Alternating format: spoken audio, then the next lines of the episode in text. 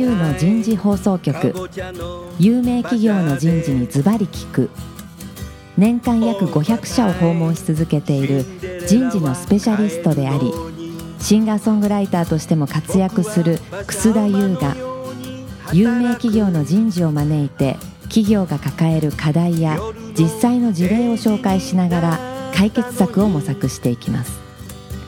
この番組は株式会社マネジメントサービスセンター。ビジネスコーチ株式会社。株式会社ワークスジャパン。SAP ジャパン株式会社。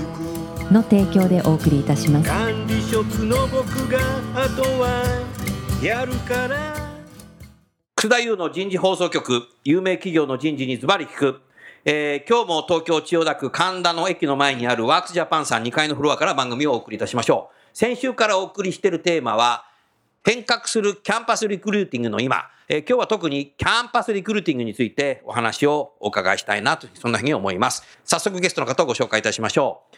キリン株式会社人事総務部人事担当の土屋洋平さんです。土屋さん、今日もどうぞよろしくお願いします。よろしくお願いします。続きまして、株式会社ワークスジャパン代表取締役社長の清水慎一郎さんです。清水さんどうぞよろしくお願いします。はい、よろしくお願いいたします。同じく株式会社ワークスジャパン人材ソリューション事業本部メディアイベント部セールスマーケティング課課長の萩庭美里さんです。萩庭さんどうぞよろしくお願いします。よろしくお願いいたします。さあ、今日はキャンパスリクルーティングです。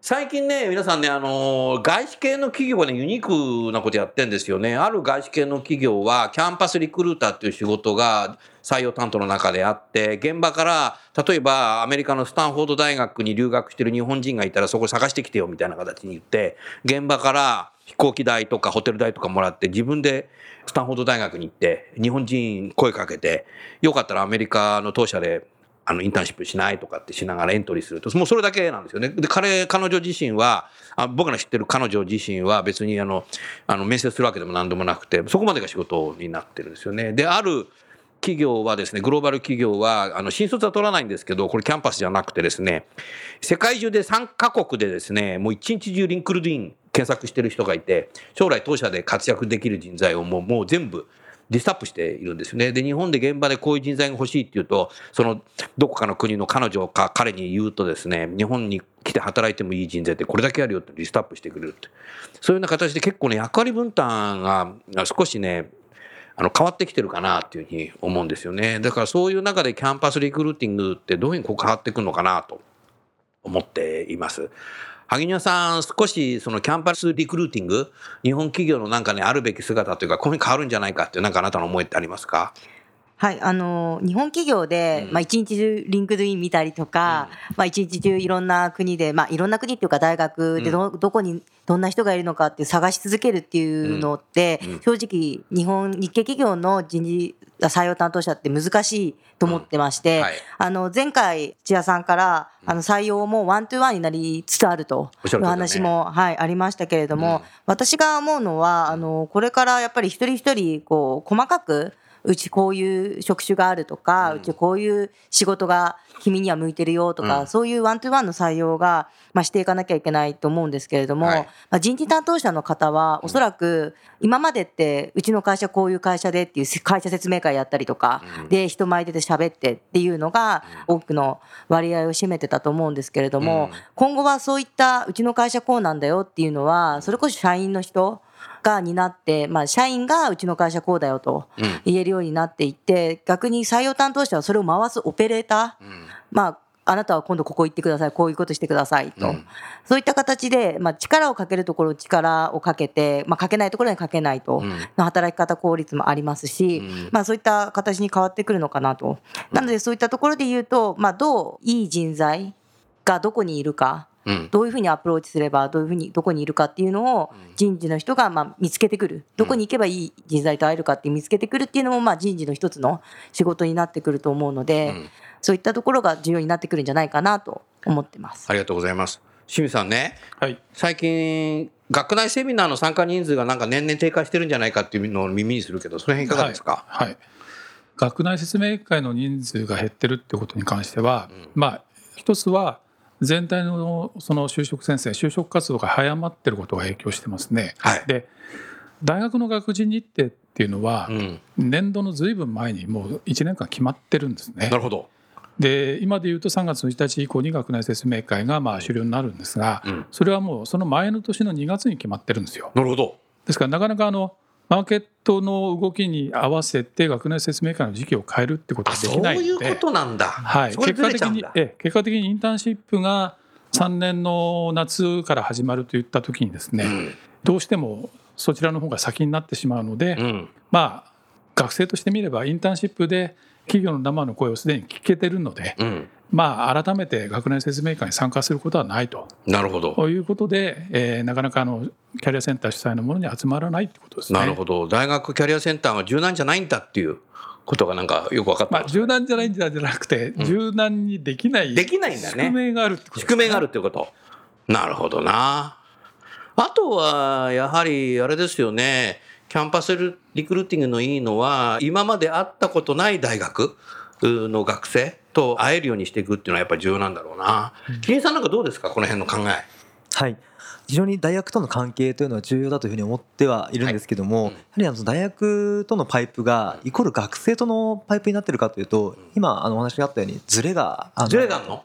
そのズレってのはどうどういうこと？はい、これはですねやはり学生の動きとうん。大学側がこう用意するセミナーとここがなかなか時期がずれたりとかですね、ああ、そういうことか。はい、こういったあのズレがあるので、あのやっぱり人事担当者が大学のキャリア、まあ、支援課というんですかね、あのここをパイプとして学生と会うというところには、なかなか限界が来てるんじゃないかなと、限界が来てる。はい、いうふうに思ってます。おー。そうすると理想はどんなことがあればいいの今、私たちの方で考えているのがですね、やはりあの優秀な社員があのつながっているこう研究室であったりとか、うん。あるいはゼミ、あー既存のキリンさんの優秀な社員がつながってるゼミ。そうですね、そういったあのパイプをですね、こうあ柔軟に使っていく。そうですね。おお、それはいいね。はい、今の話は理系だね。理系とあと文系もですあ、ね。文系もそうなの？私が自身がですねあの社員の紹介を受けて、まあ、ゼミであったりとか部活に説明をする、うんまあ、パイプを持つっていうこともあの年々増えてきている状況ですね。これはあの社員の方からぱビジネスリーダーも欲しいだろうから、はい別に文系でもね、理系でもビジネスリーダー候補であればね、いそうやってキャンパスリクルーティングしていくっていうのはいいかもしれないね。はいああ、そうなんだ。はいおーじゃあそういう、そういう結構パイプラインできてんだ。まあ、まだ多いとは思えないですけど言えないですけども少しずつこう年々増えてきているなという印象ですね。うんはい、それはもう昔からキリンさんそうなの？いやここ数年だと思いますね。あここ数年なんだ。ええあのおーーまあいろいろ試行錯誤してきてる中でだと思うんですけども、うんまあ、今はこう社員のこうリファラルまでいかないんですが、うんうんやっぱり社員のこう既存のパイプを活用していこうっていうところは流れとしてあるんじゃないかなと。なるほどね。そうやって学生が入った人がまたリクルーターやったらパイプラインできるね。そうですね。ねこれもうそれ以上いい話はないよね。はい。それやっぱ作っていくっていうことかもしれないね。なるほどなただですかなりあの限定的にやっているところもあるので限定的？こう、うんまあ、仕組み化してですね、うんこう全社員であの、まあ、うねりを起こしたいなっていうところは私は思いとしては持ってます。うん。萩野さん、今のね、土屋さんの話聞いてていかがですか？そうですね。なかなかあのリクルーターはやりたいんだけれどもどうやっていいかがわからないっていう企業様がまあ多いかなとおおなるほど。思っていてどう、まあ、よくご相談もいただくんですけれども、うん。やっぱりまあリクルーターがどんなことを学生に言えばいいかわからないので、うん。やっぱそれの研修だったりとかキリンさんの社員の方みたいにうん。自分が行ってたゼミだったり研究室に行けばいい人材がいるから行ってきますって言える人だったらいいんですけど、ん。なかなかそういう人ばかりそういう社員さんだけじゃないので、うん。もう人事側がここに当たってねと。この人に会いに行ってねと。人事側、採用担当がちゃんとそれを用意しリストアップして用意しへて、ー。あなたはここだけやってくれればいいよ。あ、もう会う日だけ、会う日さえもセッティングしてあげたりとかまあ、そこまでやってあげないとなかなか、あの、じ社員の方がそこまでややってる会社もあるわけだ。もちろんあります。はい。まあ、会社によっては、まあ、それが当たり前、うん。まあ、あの業界によっては会うところまでセッティングするのが採用担当の役割で、うん。そこからまあリクルーターの役割よって分けてるあややってんだもん。はい、はいあります。なので、まあ、採用担当の人がそれをまあこしらえるためにも、まあ、何かしらそういった、まあ、簡単に学生さんと会える、うん。まあ、会えるための、まあ、施策っていうのも楽にさせてあげるっていうのをしっかり作らないとなかなか難しいのかなと。うんまあね、ずっと話を聞いていて、先ほど外資系の話を聞いたけど、やっぱりもうちょっとこう、キャンパスリクルーティング専用の部門っていうか人材を専門職としてね、登用するのか、あとはやっぱり HR テクノロジーをどう使うかっていうのも多分これから出てくるんだろうね。この2つ両方やってもいいだろうし、どっちかをやっぱ使って、どっちかをやらないと多分、なんか勝てないなというふうにそんな思いましたね。清水さんいかがですか？キャリアセンターにも来ないうん。かといってナビでも来ないとなめても来ない。そう。そういった学生をどうやって出会いの場そういった学生の優秀な学生だね。そうですね。うん。キャリアセンターに学生が来ないっていうのは、うん何もその企業さん側だけではなくキャリアセンター側もうんやっぱ不満なんですよね。そりゃそうだよね。ええやっぱキャリアセンターたるゆえんっていうのは、うんキャリアセンターを頼って学生が来てくれてしっかり指導すると。そうです。いうことですんで、うん学生が来ないのはやっぱりキャリアセンターさんも非常に不満に思ってると思うんですね。ですからある意味その企業さんとキャリアセンターが協力をし企業さんを求めて学生が来る場をキャリアセンターにするとかなるほど。なんかそういうことをやるとお互いウィンウィンになるんじゃないかなっていう気もするんですけどね。おお、それはいいね。あの今の学内説明会っていうのはまあいろいろやり方あるんですけど少数の企業さんを集めて学生を呼ぶ場合もあれば、うん。例えば合同説明会のように何十社も呼んで、うん。ただブースを向ける形式のものもいろいろあるんですよね。うん。で非常にあの参加者数が多い合同説明会の場合は、うんただブースがあるだけうん。で学生が何人来るかもキャリアセンターが把握してないケースってやっぱありますんで、なるほど。そこにあの呼ばれていく企業様は、一体今日は何人と会えるんだろうっていう不安ばっかりなんですよ。なるほど。ですからそういう不安を解消してあげて学生さんも来るようなあ仕組みを企業とかキャリアセンターさんがですねうん。一緒に考えていけばうん。少しは活性化しますし企業側にとって見ればもう少し今まで会えなかった学生さんとも会えるようになるとうん。いうこういうこともあるんじゃないかなと思うんですよね。うん。ワークジャパンはそこになんか手差し伸べてサポートしてんの？え一応あのこの2回後に細かな説明をいたしますけど、おお、そうなんだ。はい、ちょっとアプリを開発しましてアプリを開発した。はい、それ清水さん、4回目にさ、最終回にぜひそうですねご紹介はいいただきたいな。それじゃあ HR テクノロジーなんだ。そうですねあーあのね、土屋さんね、僕ね、はい9月にね、ラスベガスにね、1週間行ってきたの。はい。HR テクノロジーカンファレンス。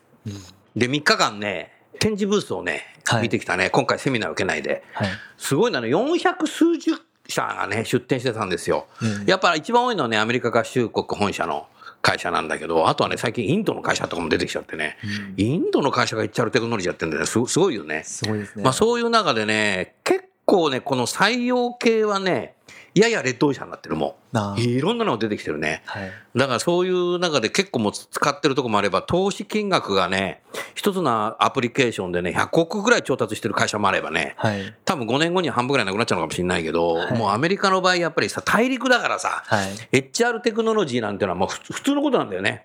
日本みたいにさ、なんか新幹線で来ればいいじゃんみたいな、そんな感覚じゃない？時差も違うし。だみんな結構当たり前に使ってるね。そうですね。うん。だからね、去年、一昨年ぐらいまではね、なんか AI が何ができるとか、そういうね、説明会とか展示が多かったんだけど、今そんなの全然なくてね、はい。もうね、AI 組み込んで当たり前でしょみたいな。うんもうそんな感じでしたね。だから日本も多分ね、そういう HR テクノロジー使ってね、どんどんやっていくんだろうね。特に日本の場合は、新卒っていうのがあるので、はいアメリカの場合そこないので、そうですね。でもね、アメリカ人とね、あの議論すると必ず言ってくるのがね、日本は羨ましいっていう。何かっていうと、アメリカの場合は大学の卒業月と決算の月がずれてるんですよ。12月決算が多いんだよね、アメリカって。で、9月じゃない、卒業は。だから、しょうがないからインターンシップやってるんだよね、みんな。でも日本は3月末が決算の会社が圧倒的に多くて、大学みんな3月末終わりで、カレンダーめくって4月に新しい年度になるから、これ新入社員っていうのは増えてるんだけど、そこにまたね、もう一つあるんですよ、日本は。カレンダーめくった瞬間にね、桜が満開になるんだよ。ねえ。だだからね彼らはアメリカ合衆国からすると羨ましがってんだよね、あうん、だからだからなんかねこっちから言うとさ日本は変だとかって言うじゃない。変じゃないんだよ。彼らが見たらねアメリカの変なんだよ。うん。ずれてるから。カレンダー通りなんだよね日本はね。うん、だからね新卒一括採用って僕どうなのかなと思うんだけどこれはね僕続くと思うんだよね。はい。なんでかっていうと毎月ね桜が満開になればね崩壊するけど。はい。6月、7月は満開にならないので、やっぱり桜の満開の時にね、入社式やりたいっていうのが多分あるだろうから、多分ね、ちょっとね、余談になりましたけどね、だからね、そういうことがあるので、とはいえね、結構 HR テクノロジーいろいろ使ってるな。うん、ぜひ4週目にね、萩野さん、しあの、アプリをね、少しお話をいただければいいかなっていう、そんなふうに思っています。キリンさんも学内セミナー出てんの？出てますね。出てる、はい。集まる？キリンは集まるな。あでもあの年々やはり参加学生が減ってるっていうはい。あれでも、キリンさんでもそうなの？あります。おキリンさんのような人気企業でもやっぱそうなんだ。もう学内セミナーがあの開催される時期というのは学生もあのインターンであったりとかあるいは業界あ、研いない究をんだよ。先に絞ってるんですよねあーえこれでだいぶあのろんな企業いろんなことやってるから、はいが学外で学外ですねでみんなそっち行っちゃうんだ。はいうわーなるほどね。それじゃあやっぱ学内セミナーだけじゃダメだし、就活セミナーみたいなところでやっててももうダメだっていうことだね。なるほどな。萩野さんいろんな企業に訪問しててさ、この辺なんかすごい課題感持ってる企業って多いの？やっぱまあ年々、まあ、自分たち、まあ、学校に行ってもやっぱ集まらないですし、うん。インターンシップもあの今本当に増えてるのでインターンシップがさ、清水さんさ、従来さ、5日じゃなきゃインターンシップじゃなきゃダメとかあったんだけど、いつの間にか1日でもいいとかって言い出しちゃったから、もう日本中さ、大企業もさ、中小企業もみんな1日インターンシップやってて、1日インターンシップとかって言いながらさ、午前中だけで終わったりさ、午後から始まったりするから、ある学生はさ、なんかさ、1日2個受けましたとかっつってさ、なんだこれとかっつってそうですねでただあれはあの1日でいいっていう決まりはなくてですね、連続5日の就業体験をインターンシップと呼ぶっていう定義を定義の中から連続5日っていうのを取っただけなんですよ。あ、だ取っただけなんだ。はいあーだだから半日みたいなとこもあるわけだ。はい、ですからそこをまあ皆様方が企業さんですねいろいろこう解釈をして、まあ、ワンデーという形にしてると。萩野さん、ワンデーってインターンシップかな？いやあのーどうですかね 内内容で言うと1時間ぐらい簡単な会社説明と業界の説明をして、うん。まあ、社員の人、現場の社員の人が出てきてうちの会社はこうだよっていう座談会をして終了みたいな。そういう内容が多いですね。で実際学生さんも、うん。今まではやっぱり 5days とかのしっかりとしたインターンシップに参加したいと、うん。でそっちの方がやっぱり応募も多かったっていう、まあ、企業さんが多かったんですけど、うんうん。ここ最近は1.5日のインターンシップだと長いと、うん。学生さんがもう。うん。なので、まあ、1日、まあ、多くても1日、うん。半日ぐらいがちょうどいい。うん。っていうやっぱり学生さんの声はすごく多くなってきましたうね。ん。参考までにキリンさんはね、一日インターンシップやってんの？まあ、やってませんね。やらない。はい。今まで検討し検討もしたことない。検討もしてないですね。なぜ？やはりあの、まあ、就業体験といいますか学生が参加してこう自己成長につながる、あのここが大事かなと思ってますで。ワンデーですとなかなかあのインプットはできるんですけどもアウトプット機会を作って社会見学だよね、それ。そうなんですよね小学校の時なんかさ、あの、消防署とか見学行ったけどさ、別に消防士になりたいと思わなかったもんね。それ一緒でね、多分ね。はい、2時間ぐらいいたいたけど、消防車乗ったけど、うん、はい。それと一緒ですよね。そうですね、うん、全然キャリアに対してのね、参考にはなってないもんね。それと一緒になっちゃうよね。そうですね。難しいかなと思いますね。ワンデーですと、うん。なるほどな。来週ぜひキリンさんのさ、その攻めの採用について教えてほしいんだけど、そのインターンシップについて中身もね、はい。少しお話しできる範囲であはい。話していただきたいけど、いやキリンさんはやってないんだ。大企業はやらないの？やってるとこもあるの？いややってるところもあります。あありますの 5days もやりながらワンデーもやると。5days もやりながらワンデーもやる。はい。大企業が one day やる意味ってなんだろうね。例えばなんですけど、10月とか夏のインターンとか、まあ、うん10月とか、そこら辺のインターンシップは長く長く5日間でやるんですけど、夏休みがあるからね。はい、で2月とかその時期に関してはもう解禁の直前なので、もうあのインターンシップっていう名前の、まあ、説明会をやってるやるってインターンシいうップって名前の説明会。説明会。なるほど。はい。それ説明会にすればいいじゃん、それ。いやそれを言えない。あ言えないはい、のでっていう会社さんが、まあ、ワンデーインターンシップをやる意味、あとは本当に知名度を伸ばしたいとか受け入れる人をとにかく増やして、あの採用につなげたいっていうよりもやっぱり知名度を増やしたいっていう企業さんなんかもいらっしゃいますね。うん。ワークスジャパンさんなんか結構さ上位校の学生とさ、はい。結構さその日経カレッジカフェアカデミーなんかでさ接すると思うけどさワンデーインターンシップいっぱい行った学生とか最近多いんじゃないの？そうですね。もう、あの学生さんに聞くと今までインターンシップ何回ぐらい行ったって聞くと、もう5回56回とかっていう子もざらに全然いらっしゃるので、うん。でまあ聞くとやっぱり短いインターンシップが多いんですけどそういう子に関しては。インターンシップマニアになっちゃうね。いやもうそういう子すごく多いと思います。いっぱい行きましたってなんか自慢話してもどうしようもない。はい、一応そ なんのかちょっと本末転倒になり始めてるね。はい。うん、なるほどね、はい。それでいろんな業界してるっていうのはいいけど、うん。一日で業界わかんないぜ。ん。多分。ねえ。絶対わかんないと思う。あーなんかよくないね。そうですね、まあ業界を知る企業を知るきっかけにはな多分なるとは思うんですけどね、なると思う、はい、あとあの人気のある企業さんだと、うん。なかなかインターンシップも受けられないんですよ。キリンさんなんか多分そうなんだ。倍率多いから。そうですね倍率はまあ高いのであの残念ながら不参加になってしまった学生というのはいますねああ。そうですよねですから一一日インターンシップなんかじゃ大変なことになっちゃうね。そうですね。一度だけやったことあるんです実は。やったことあるの？はい3年前ですね、もう行列、まあ、たくさんの応募いただきまして。中野からええ。東中野まで行列みたいな。そこまでですけどもはい。あ、そうなんだ。へえ。まあ、これはあの企業さんの割り切り次第ですけども、例えば 5days あるいは 1day でもたくさんの学生から応募があって、えーやむなく抽選にしましたと。ああるいは選考にしましたとうん。言った時に落ちた学生さんの評判が落ちるくらいだったらなるべくたくさん説明会でもやってみようと。そうですね B2B の会社ならいいけど、はい B2C まあ、まあそういう考えもあるんじゃないかと思うんですよね。ねえ、やっぱり一生、生涯キリンの商品をね、買ってほしいもんね。そうですね そんなところでね、もうはいキリン買わないとかって言いたくないね。はいうん逆に B2B なら一日の会社説明会やってもいいかもしれないね。何やってるか分かんないからね。ああ、なるほどな。だから様々だね。うん。でもそういうきちっとやっぱり、ね、土屋さんみたいに、キリンさんみたいに、もうやらないならやらないって徹底してるのが重要だね。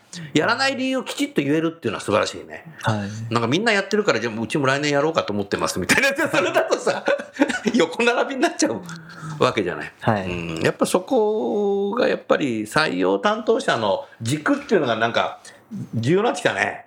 まあ、そうですね完全にあの横並び意識でインターンの枠だけ用意するっていう会社もまだまだやっぱり中にはありますからね。あるの？ありますね。あー多分ねねあのリスナーの皆さんあうちだとか 言ってる会社あるかもしれないけどもドキッとかされちゃって。なるほどな。あーそうなんだ。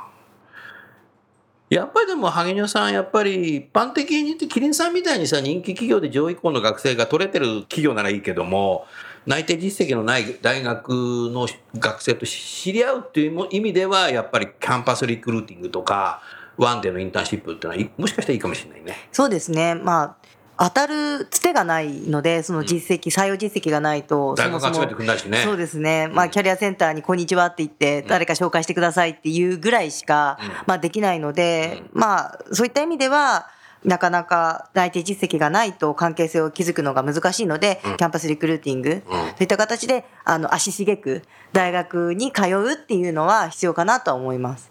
ただ実績があるのであれば、もう、あの、キリンさんがやってるみたいに、社員さんに君と同じような、いい人紹介してとか、君と同じような人を発掘してきて、みたいな、そっちの方がよっぽど、わかりやすいね。はい、わかりやすいですし、あと効率的なんだろうなっていうふうには思いますね。なるほどね。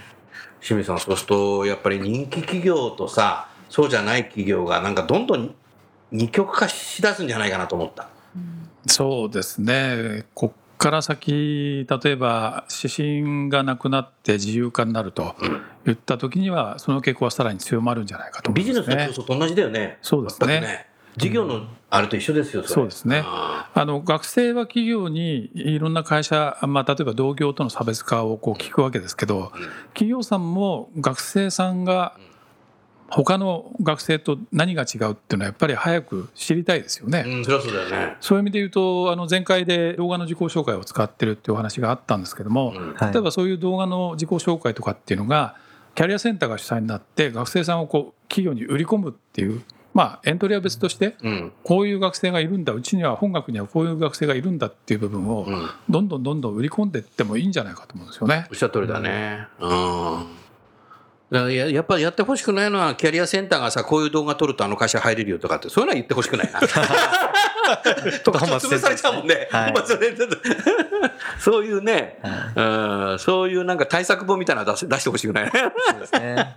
それはね、特徴潰したことになるもんね。はいうんいや、でもそう、前回言ってた、学生に映像を撮ってもらって送ってもらうっていうのは、それは面白いね。萩野さんどう？結構最近は増えて増えてるのねき。ていて、まああのそういうものがインターネットで自由にできるんだからね。で、学生って自撮りうまいじゃない。はい。僕下手なんだよね。なんでそう僕だけ顔でかいんだろうな、みたいな。あ、自撮りするとそうなるんだ。まあいいや。うん。でもギャップはまあ少ない。やっぱり、あのエントリーシートよりもギャップは少ないっていうのはお声はよく聞きますね。うんで人事担当者の人も年間何千人も 学生さん見てるので、うんまあ、動画見ればその子がどういう子かっていうのは大体わかる目利きがついてんだ目。利きがつくと。はい。なるほど。築地から豊洲に行ったはい。人たちと一緒なんだね。目利きついてんだよ、やっぱり。このマグロはうまいぞ、みたいな。ああ、それはそうだよね。こっちのはプロだからね。ああとはただで、でもそれはい動画をさ、撮影する学生もさ、送ってくるんだったらさ、本気度高いよね。そうですね。やっぱりそこの熱意みたいなところは第一志望軍じゃないよ、もう。第一志望だよ。はい。第二志望軍はいないよ、それ。ああ、それ絶対そうだよね。そうですね。見れるかもしれませんね。一生懸命ね。はい。どこで撮ってくるんだろうね、学生は。家で撮るのかなまあ、自宅であったり、まあ、自分の寮とか。思いのある場所で撮ったりあ、するもうじゃあ、どこでもいいんだよね、別にね。うん。あの、壁ブルーにしなきゃいけないとか、そんなのないんでしょ、別に。あないですどこで撮ってもいいんでしょ？もう自由でふ。普段着でいいんでしょ？普段着でも大丈夫です普。段着でいいんだ。はいリクルートスーツ着てやんなくてもいいんだ。もう全部自由にしてまあ、す、それはいいね。なんかそれやっちゃうとね、気持ち悪いよね。特徴わかんないもんね。個性がわかるね。そうですね。うん。意外とそれで多分、なんていうのかな、キリンにはカルチャーフィットするかどうかも見抜くことできるかもしれない。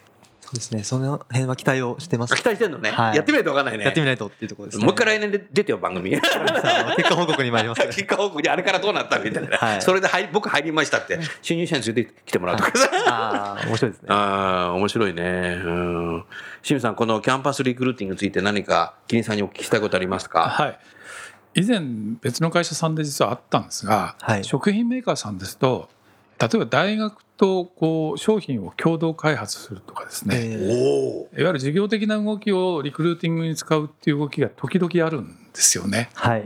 えーでまああのビールはさておき、はいいまあ、いろんな飲料をこうお作りになって、まあ、販売されてるわけなんではい。そのあたりをこう形の変わったキャンパスリクルーティングにお使いになるとかっていうその案みたいなものは出てないですかね。現状は出てないという認識なんですけども、あのおっしゃる通りですね。あのまあいろんなこうスーパーとかコンビニの PB と一緒で、ん。大学もですね今いろんなお水とかあーあるね。清涼料作ってるんですよね。プライ。ベートのね、はい、こういうところに企業側がチャンスを見出してこう OEM 繋がってくる。とか。はい、という動きはあるかもしれないなと思います。おただそれをこう採用とあのリンクさせるっていうところはちょっとなかなかハードルがちょっと違うかもしれないけど、あるかもしれませんね。なでも産学なんかそういうの研究すると面白いね。ええ面白いと思いますね。うん。はい。なるほどね。水道ひねったらビールが出るとかさ あそれちょっとちょっと極端だな それちょっと極端だけどね、はいああなるほどはいわかりました。えー、それじゃあちょうど時間になりましたので、今日はこのぐらいにしたいと思います。来週は、キリンさんにおける攻めの採用についてですね、土屋さんにお話を伺いたいと思います。最後にゲストの方をご紹介して番組は終わりましょう。キリンの土屋さん、それからワークスジャパンの清水さん、萩生さん、どうもありがとうございました。どうもありがとうございました。